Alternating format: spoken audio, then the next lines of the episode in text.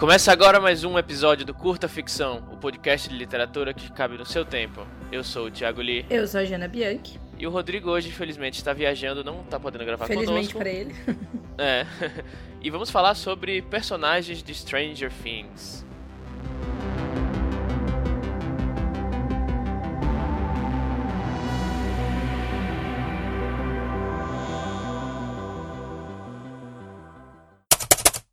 Finalmente a gente vai continuar a série que a gente propõe analisar a narrativa de obras de entretenimento para tirar o que elas têm de bom, né? A gente começou com essa série lá no episódio 14, falando sobre os pontos fortes da narrativa do filme Logan. Depois a gente retomou esse formato no episódio 23 sobre a sétima temporada de Game of Thrones. E aí os ouvintes deram a sugestão de focar em um único aspecto notável da narrativa de cada obra. Então hoje vamos falar especificamente sobre o desenvolvimento dos personagens na série Stranger Things. É, e esse episódio ele vai ter spoilers importantes, tanto da primeira quanto da segunda temporada de Stranger Things, especialmente porque a gente vai falar um pouco de arco, né? E obviamente quando a gente fala de arco, a gente tem que falar sobre as mudanças, as superações e os fins dos personagens. Então se você não assistiu a série ainda, para tudo, vai assistir porque é muito bom e é uma puta lição de desenvolvimento de personagens e aí você pode voltar e ouvir o episódio que vai ser bem legal.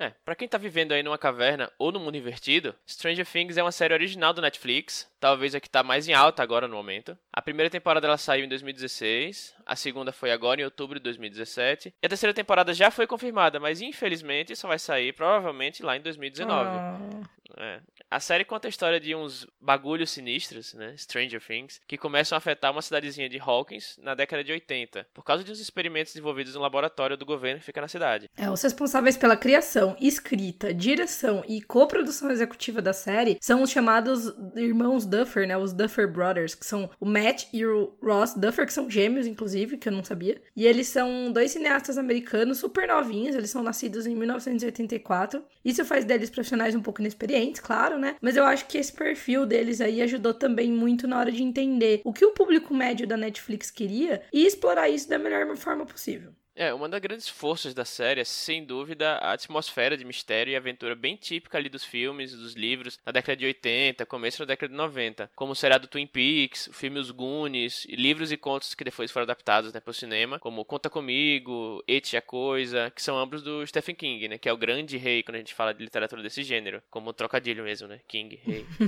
Pun intended.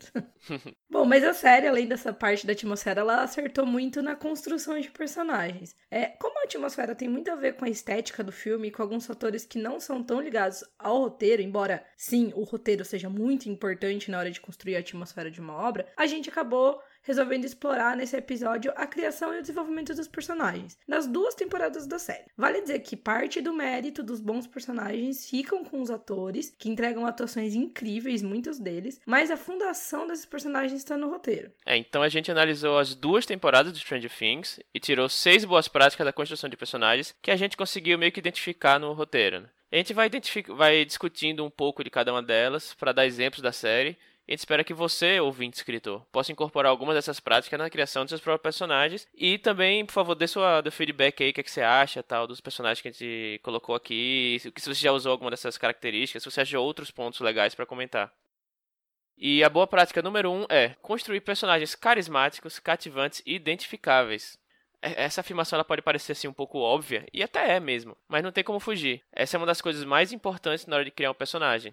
As pessoas só se engajam com uma história se elas se importam com os personagens. E elas só se importam com os personagens se há identificação. Não só a auto-identificação, mas também a identificação de outras pessoas queridas. E como a gente falou muito lá no episódio do Logan, isso tem tudo a ver com o público-alvo da história. O público-alvo de Stranger Things é relativamente diverso. Ele vai desde as pessoas que têm a mesma idade que os Duffer Brothers, portanto viveram a década de 80 e 90, quando crianças e adolescentes, até os adolescentes de hoje. Então a sacada do seriado aqui foi explorar bem conflitos que são praticamente universais, então são pertinentes para ambos os públicos: bullying, aceitação, maternidade, paternidade, amizade, etc. É, outra ferramenta que tem papel importante nesse processo de identificação do espectador como personagem são os tropos, que são justamente formatos pré-prontos para que cada pessoa se identifique com o personagem, não tem erro. Mas a quebra do estereótipo também é muito importante nessa identificação. E Stranger Things traz esse equilíbrio em várias ocasiões. Então eles mostram um tropo e eles depois mostram que o personagem vai além daquele tropo. Então a gente tem para dar alguns exemplos. O nerd engraçado é gente boa, mas que também tem seus interesses românticos e outros interesses, que é o caso do Dustin. A Patricinha da escola, que aparentemente vive a vida perfeita e tal,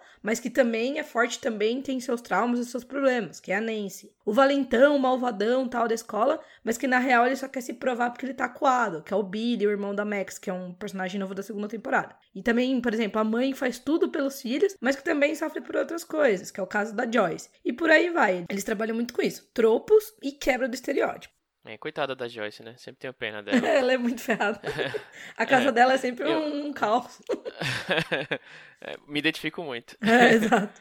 É. Bom, e o que acontece quando você constrói personagens carismáticos e identificáveis é que a gente torce e sofre profundamente por eles. Acho que o maior exemplo disso da segunda temporada é o Bob, o namorado uhum. da Joyce. O Bob é um personagem muito identificável. Ele era nerd na época da escola, cresceu para ser um adulto boa praça. Todo mundo é, ou é essa pessoa ou tem um pai e um tio que é assim. Uhum. Ele também é muito carismático. Ele é engraçado, tem um certo complexo de vira-lata. A genialidade dele é meio desperdiçada na vida medíocre e ele ainda faz bem para os personagens que já eram queridos da primeira temporada. Né? Ele é um ótimo companheiro para Joyce e ele é o único que não trata o Will diferente ou tenta super protegê-lo. Então, quando ele morre na atitude heróica, a gente sofre muito. Muito demais, fiquei muito chocada. E você vê até que os Duff Brothers sabem muito bem o que eles estão fazendo quando, depois da cena da morte do Bob, que foi obviamente muito triste, eles ainda colocam um diálogo entre as crianças quando elas descobrem, né, se surpreendem que o Bob foi o criador do AV Club, né, da escola, que é aquele o clube de audiovisual, de jornalismo, não lembro como é que foi a tradução, que é um lugar que eles curtem muito, que eles frequentam. E eles descobrem que quem criou foi o Bob, ele foi o fundador. E ele nunca teve esse reconhecimento e tal. Ele é até meio zoadinho, até mesmo depois de adulto. Eu chorei de verdade nessa cena, eu fiquei muito chateada, porque eu achei muito, tipo, tocante, assim, e muito verdadeiro, né?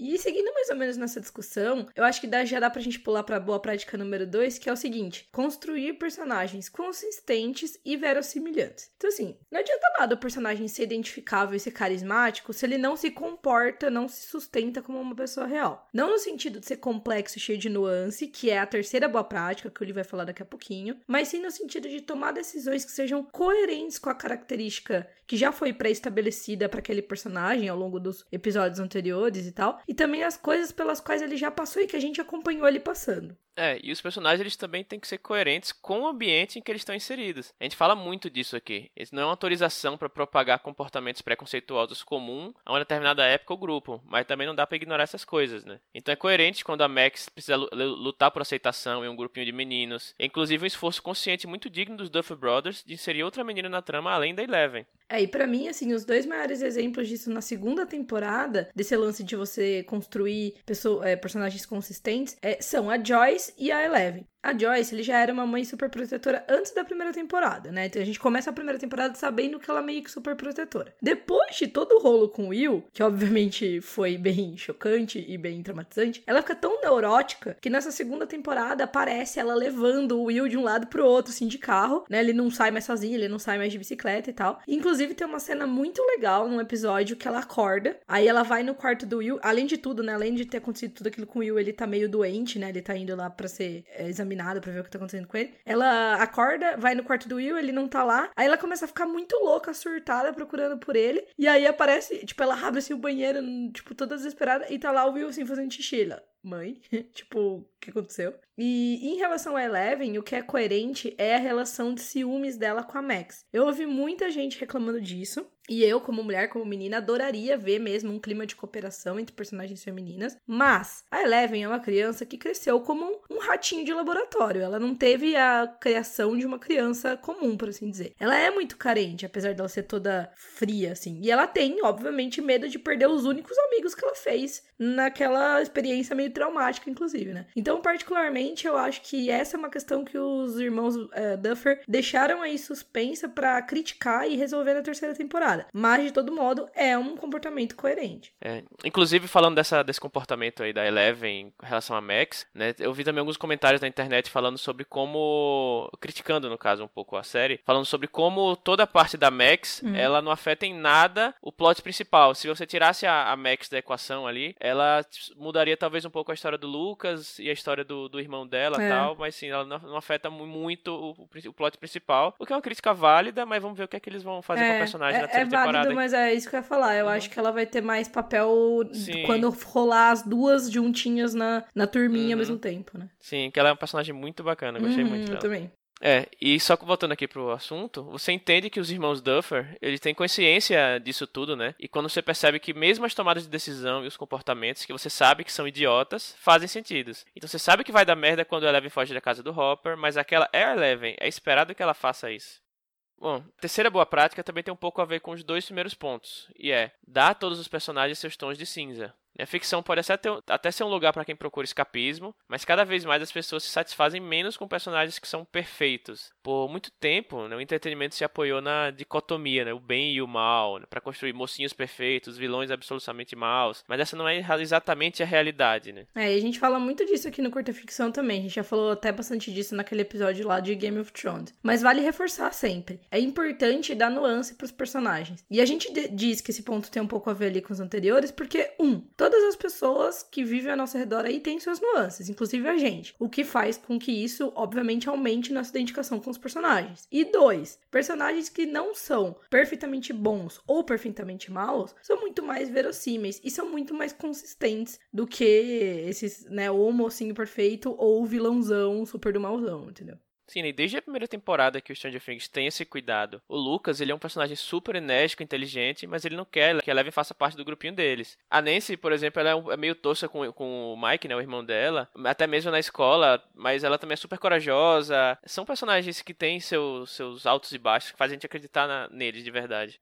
É, e dois ótimos exemplos aí bem legais que chegaram na segunda temporada, além disso que eu já falei meio por cima da Eleven, sendo meio chatona com a Max e tal, são o Dr. Owens e o Billy, que é o irmão da Max. Então, o Dr. Owens, ele é um dos responsáveis pelo laboratório, né? E ele quer esconder a, a morte da Barbie. Então, ele é meio que um antagonista daquela traminha da Nancy e tal. O que dá uma certa raivinha dele e tudo. Mas, ao mesmo tempo, ele tá lá trabalhando para tentar ajudar o Will e para salvar a cidade, né? Ele quer salvar a cidade, ele não, quer, ele não tem intenções maléficas. E na cena do laboratório, inclusive, que é a cena da morte do Bob, ele se sacrifica, ele fica para trás correndo o risco de morrer, né? Para que os outros possam fugir. O Billy já é um pouco mais difícil de entender, porque ele é bem escroto mesmo, né? Mas tem uma cena aí perto do fim da segunda temporada que meio que mostra que boa parte dessa, das atitudes dele, assim, tem um pouco a ver com a necessidade de se reafirmar, porque ele é muito reprimido em casa por causa do pai. E por causa de algumas cenas dele tentando ali se aproximar do Steve no começo da segunda temporada, eu até acho que isso aí vai ser explorado também mais na terceira temporada. Então vamos ficar de olho, mas eu acho que a gente vai descobrir que ele não é só o cara mais escroto da escola, entendeu?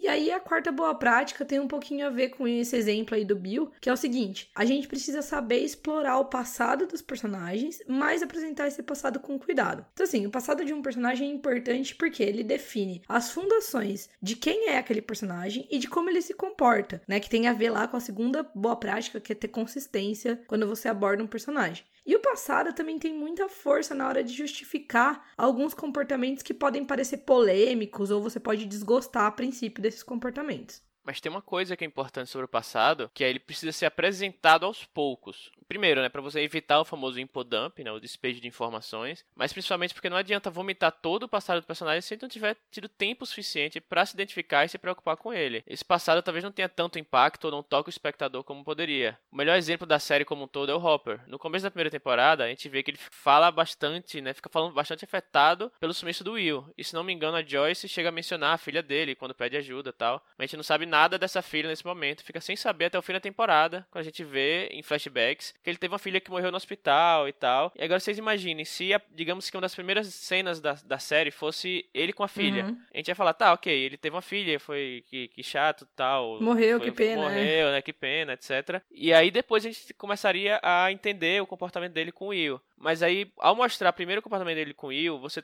dá aquele, aquele clima de mistério, poxa, por que ele tá tão afetado, né? E fica uhum. naquela dúvida. E aí, quando finalmente vem a cena com a filha, que você dá aquela, aquele aperto no coração, sabe? É, seja, e o, aquele o, tique de entendimento isso, também. Isso, né? o impacto é muito maior.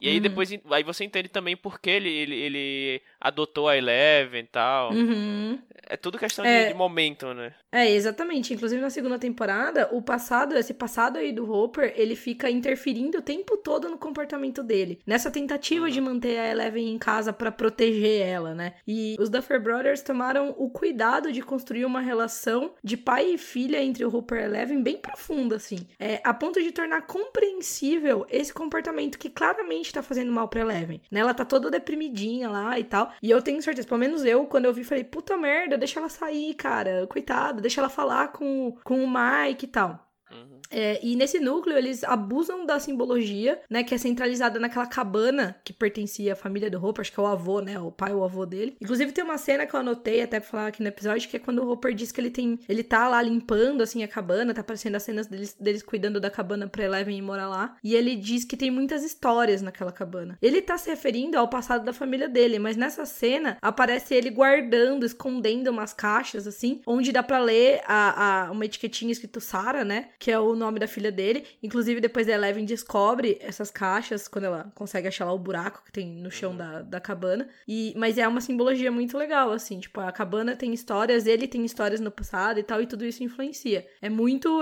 para mim, assim, é genial essa, toda essa historinha aí do, do Hopper com a Eleven. Sim, ele é um dos meus personagens favoritos. Se tornou é, um dos personagens nossa, favoritos. Sim, exatamente. E assim, ele tem umas, tem umas cenas dele, tipo, sendo meio bravo, assim, com Eleven, que eu, tipo, não esperava, porque no começo ele era, na primeira temporada, ele era meio, até meio que um alíviozinho cômico. Não era um alívio cômico, mas ele era meio, tipo, ah, aquele policial é, sarcásticozão e tal. É. E aí, tipo, na segunda temporada ele é uhum. mó pai, assim, sabe? É. Tipo, achei muito, muito legal. Gostei é. muito também dele. Eu lembro muito da primeira cena dele, né? Que ele fala: as manhãs de segunda-feira são pra, pra café e contemplação. e contemplação.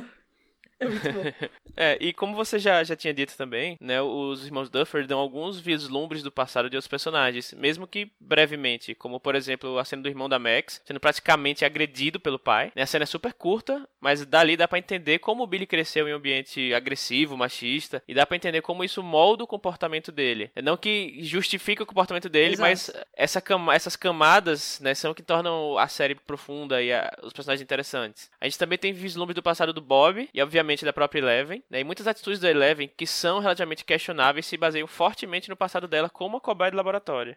E a boa prática número 5 é dar atenção aos personagens secundários e terciários. Essa é uma dica simples também, mas é comum ver personagens secundários e terciários totalmente negligenciados. Claro que não dá para abordar profundamente o passado, os dramas, os conflitos de cada personagem que aparece na história, mas é interessante pelo menos dar uma personalidade interessante, digamos assim, e complexa, né, para cada um deles, para que eles não pareçam os famosos personagens de papelão.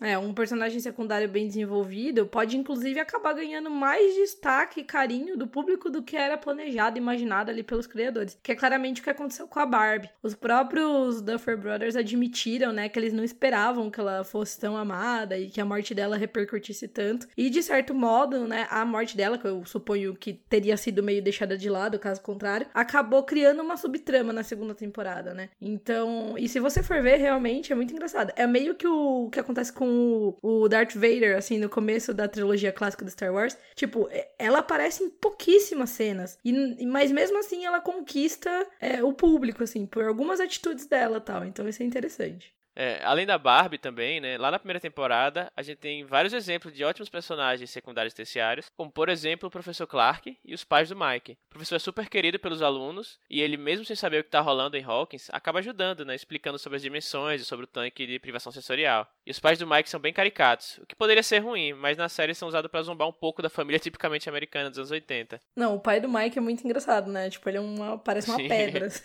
é muito engraçado. Uhum. Tipo, tá rolando mó caos lá e ele lá assim no sofá. uh, e nessa segunda temporada, essa tendência de bons personagens secundários, terciários e tal continua, né? É, esses mesmos são um pouco mais desenvolvidos. E até, além de alguns personagens lá que a gente já mencionou mais cedo no episódio, como por exemplo o Dr. Owens e o Billy e tal, a gente tem a introdução de novos personagens interessantes e bem característicos, né? Então, tipo, a mãe do Dustin, assim, que é tipo a, aquela tia dos gatos, assim, ela é super. Uhum é meio. Ela é mais velha, assim, dá impressão e tal. Aí tem os pais e a irmã do Lucas também, que a irmã do Lucas é muito engraçada. tipo, ela aparece um pouquinho, ela é meio que um alívio cômico, assim, também da temporada, é bem legal. E tem também aquele, até o Murray Bauman, que é aquele investigador malucão lá, que, que curte teorias da, da conspiração e tal. Que eu achei ele um personagem muito bom, muito legal, assim.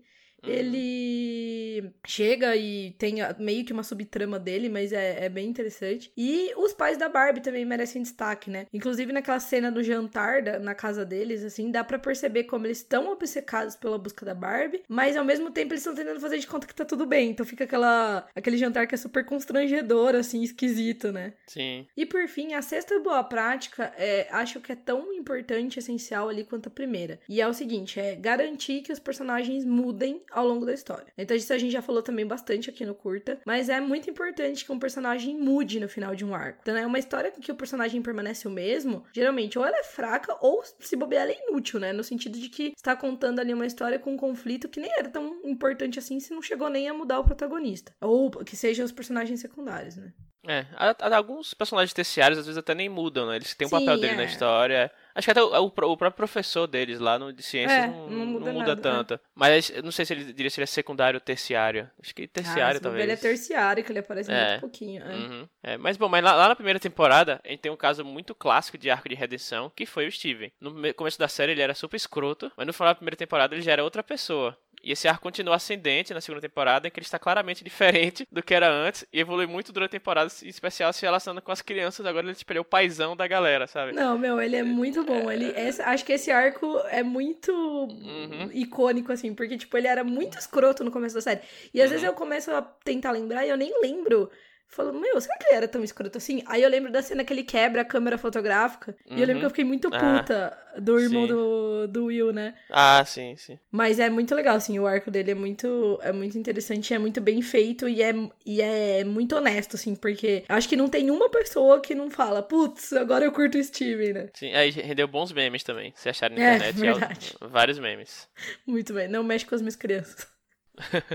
Bom, e na segunda temporada a gente tem é, claramente aí o arco do Hopper. É, ele parece muito mais profundo, até mais sério do que ele era na primeira temporada. E, obviamente, né, a gente tem a mudança drástica da Eleven. Inclusive, a mudança da Eleven, ela não só acontece é, suavemente aí ao longo da série, como ela é claramente destacada, ela é objetivamente mencionada nas conversas, né? Então, quando ela tá lá com o Hopper depois de todo o, o caos final ali, que ela fala que ela tá, que ela é beating, né, agora, tipo, foi. Ela era uhum. super inocente, menininha e tal, e agora ela já não é mais, né, dá a entender que ela já não é mais tão inocente assim. É, uhum. E na segunda temporada a gente também tem um arco muito interessante da Nancy, que na verdade ela não só se mostra menos bonequinha, né, do que ela era, mas também mostra que ela tem culpa e ela tá preocupada com a Barbie que foi totalmente esquecida pela, por, pela sociedade ali, porque eles, né, o pessoal lá do laboratório meio que tenta fazer de conta que ela fugiu e tudo mais, né? É, como você disse também, o importante é que haja uma mudança. Uhum. Inclusive, acho que dá até perceber que a atmosfera da segunda temporada como um todo é mais séria. E acho que isso tem muito a ver com a nova versão dos personagens. E vale dizer também que, além de tudo isso, os personagens infantis estão amadurecendo naturalmente. Uhum. Isso tem que ser abordado também, como a J.K. Rowling, por exemplo, fez muito bem em Harry Potter. Uhum. Então é bem legal você pegar a sua história e começar a passar de personagem em personagem e vendo como é que ele mudou ao longo dessa, dessa jornada, né? Foi uhum. para melhor, para pior? Eu acho bastante faz essa reflexão. É, não precisa nem ser uma mudança drástica, né? Às vezes é uma mudança, uma simbologia qualquer que você use, um diálogo que ele tinha no começo e que mudou, sabe? Eu acho que é uhum. bem interessante. É, às vezes eu, eu costumo, pelo menos eu gosto de fazer, é pegar alguma coisa marcante, assim, que o personagem fazia, por exemplo, uma frase. Digamos uhum. que o, o, sei lá, pai e filho, eles se gostam muito, então o filho vai pra cama e toda noite o pai dá um beijo de boa noite nele. Uhum. E aí uhum. a, a, a, o arco dos personagens é, sei lá, o afastamento do pai com o filho. E aí, pela, talvez lá pro final da trama, pela primeira vez, o pai não dá um beijo de boa noite no filho. Uhum. O filho vira a cara na hora de receber um beijo de boa noite. Tipo, esses, essas ceninhas, assim, marcantes, eu acho que é o que traz uma força grande, assim, para o arco do personagem. Ou até o inverso, né? Tipo, quando, por exemplo, o personagem chama a, o outro personagem de pai pela primeira vez, o padrasto, alguma uhum. coisa assim. Sempre isso, tem isso. isso. Isso é bem icônico, assim. É, aqueles momentos que você, né, dá aquela respirada. É, exato. É. Que ninjas uhum. cortadores de cebola chegam, uhum. vindos de sabe-se lá de onde. É.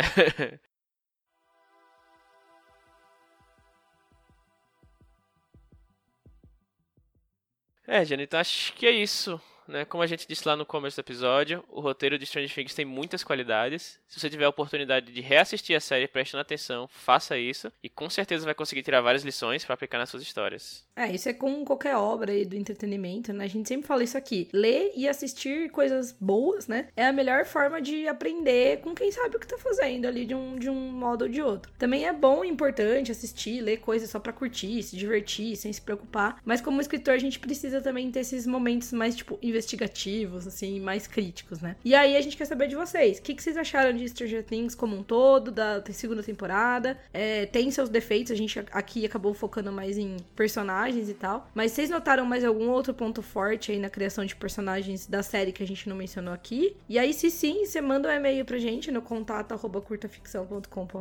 Pode twittar lá também no arroba curtaficção ou pode mandar um inbox na nossa página no Facebook, que é podcast Curta Ficção, que daí a gente conversa. Se você quiser também, é o que a gente sempre recomenda, comenta lá no site que os comentários ficam disponíveis para quem tiver né, também comentando lá discutir. É, então, vamos terminar, vamos pro jabá. É, ah, lembrando que esse é o último episódio do nosso mês aniversário de um ano. E... Põe palminha aí, né? É eu, é, e aí... aí pra gente e a, uhum. pros ouvintes, espero. Voltamos voltar é, para os nosso, nossos episódios quinzenais, né? A gente fez uhum. um, uma experiência esse mês aqui com episódios semanais. Foi bem bacana. Quase ficamos loucos. Sim, quase ficamos loucos. Mas enfim, tudo isso pra gente poder trazer um conteúdo legal para vocês e com a qualidade que vocês, vocês merecem. E para quem não foi lá no meu evento lá do Guerras Cthulhu, que foi bem bacana o lançamento, eu vou colocar os links aqui para quem quiser comprar a versão, física, né? A primeira tiragem é, foi uma tiragem reduzida, mas esgotou já. Mas a gente tem outro serviço lá, vou passar o link para vocês poderem comprar online. E é isso também tem o meu serviço de leitura crítica para quem quiser que eu analise o seu texto, conto, livro, etc. vou deixar o link aqui também. É, eu meu Continua mesmo aqui, não é nenhuma novidade por enquanto. Só estou aqui dizendo que estou sobrevivendo no NaNoWriMo. Provavelmente irei sobreviver e digo mais, irei vencer, porque estou com mais de 40 mil palavras já. Hoje é dia. É quase fim de novembro já, hoje é dia 23, então mais uma semana aí. É, mas, por enquanto, isso, né? O resultado só se será visto no futuro. Então, por enquanto, tem Lobo aí que eu, a gente deixa os links para para as várias plataformas de venda de e-books. Tem Sombras, que está nesse exato momento e até acho que semana que vem também estará em promoção por conta da Black Friday, da Black Week, né? Na Amazon. E tem também a minha newsletter que é, vai sair no final do mês, se tudo der certo, se eu não morrer de exaustão pós-nano, né? Acho que é isso. É, então. Ah, mas, Jana, uma coisa muito importante. Hum. A gente não mencionou o nome do vento no episódio. Oxi, nossa, quase. Olha, dessa vez quase que foi, hein? Hein? O que, que, nós, que, que nós vamos falar dessa vez, o nome do vento? E aí, comentem aí, vocês preferem o nome do vento ou Stranger Things? Boa. Comenta aí, bons personagens de Nome do Vento. ah, então, a gente fica na, espera aí, na expectativa da terceira temporada do Stranger Things e no terceiro livro do Nome do Vento. Vamos isso, ver o que, o que, o que sai The primeiro. Doors of Stone. Isso. Então, é isso aí, galera. Obrigado por ouvir a gente até aqui e até a próxima. Valeu, gente. Tchau, tchau. Tchau.